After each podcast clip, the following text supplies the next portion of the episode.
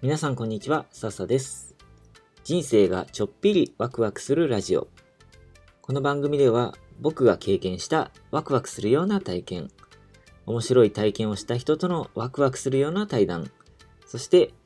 気持ちが少しだけ楽になる秘訣などをゆるーく語っていきます。今日からタイトルが少し変わりました。Facebook でいいタイトルなんかないですかって募集したところ、一人の方がコメントをくれて、で、その文言をちょっともじって、で、このタイトルをつけました。すごくお気に入りです。皆さんも気に入ってくれたら嬉しいです。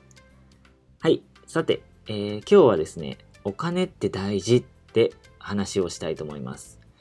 これ、あの、以前、タンザニアに住んでた時に、あの休暇にお酒を飲んでいて、旅行した時かな？お酒を飲んでて、で、酔っ払って書いたメモを見返していたら出てきた内容で、ちょっとその、まず、えー、文面を読んでみたいと思います。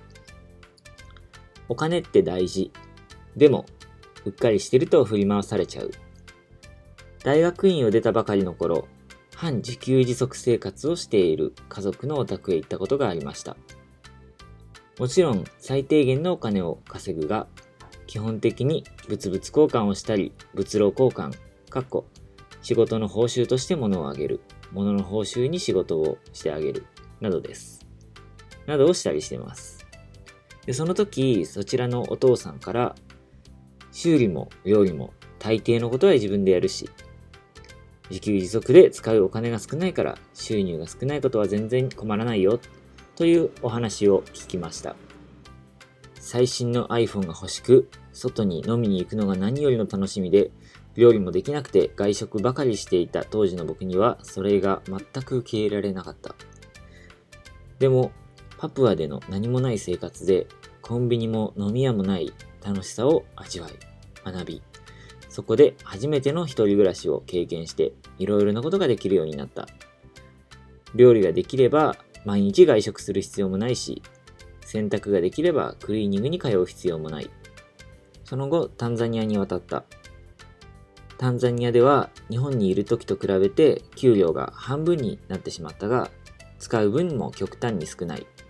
楽しい。世界一周の夢に向かってお金は貯めている。でも、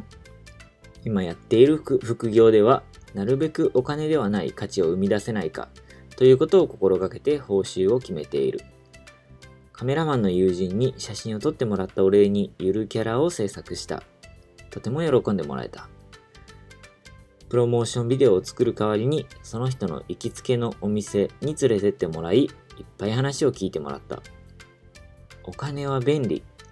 ある程度、いつでもどこでも、そして誰でも価値が一定でわかりやすい。お金がなかったらこの時代は成り立たないだろう。だけど、お金によって物の価値を定められてしまうことがある。わかりやすいので料理を例に出すと、僕が吉野家の牛丼を食べた時の喜びとあなたがそれを食べた時の喜びは同じだろうか。そして、牛丼を食べた後、300円の感謝の気持ちを持って300円支払っているのだろうか。もしくは、300円で、え、僕の満たされた気持ちは本当に足りるのだろうかなんとなく稼いだお金をなんとなく使う。恋愛に関しても価値観が同じだの違うだのっていうのが一時期とても流行っていたが、人それぞれにとっての価値が違うのに払うお金は同じなのだ。はい、こんなメモがありました。確かこの後途中を書こうと思って、あの、そのまま酔いつぶれて寝ちゃったような覚えがあります。はい。だから何って話なんですけど、でも、まあ、物々交換には実際戻ることはできないですけど、今この貨幣経済の世の中で戻ることはできないですけど、でも、お金の価値を、あ、価値を感じなきゃいけないな、もう少し感じなきゃな、なんて思いました。で、お金って感謝の表れだと思うんですね。お金って人を幸せにして、人を笑顔にした証拠だと思うし、人を幸せに、あ、人じゃないな。自分が幸せにしてもらったら支払うし、でも、お金ってなったら感謝の感情とかなんかそういうものが抜けがちな気がするんですね。でも、アメリカとか行くと、チップ文化ってあるじゃないですか。で、と、レストランのウェイターさんとかにチップをお礼として渡すんですけど、これってしっかりその気持ちを残していると思うんですよね。値段もはっきり決まってるわけではないですし、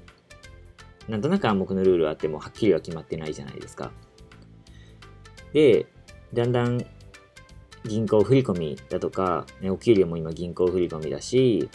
で、自分の支払いもクレジットカードとか電子マネーでそこからなんとなく出すし、でキャッシュレスの時代になったからこそ、なおさらそういうことを意識して生きなきゃなーなんて、これを読んで思いました。はい、ということで今日はお金って大事っていうお話でした。はい。ということで、今日も最後まで聞いてくださって本当にありがとうございました。よかったらぜひ他の回も聞いてみてください。それじゃあ、またね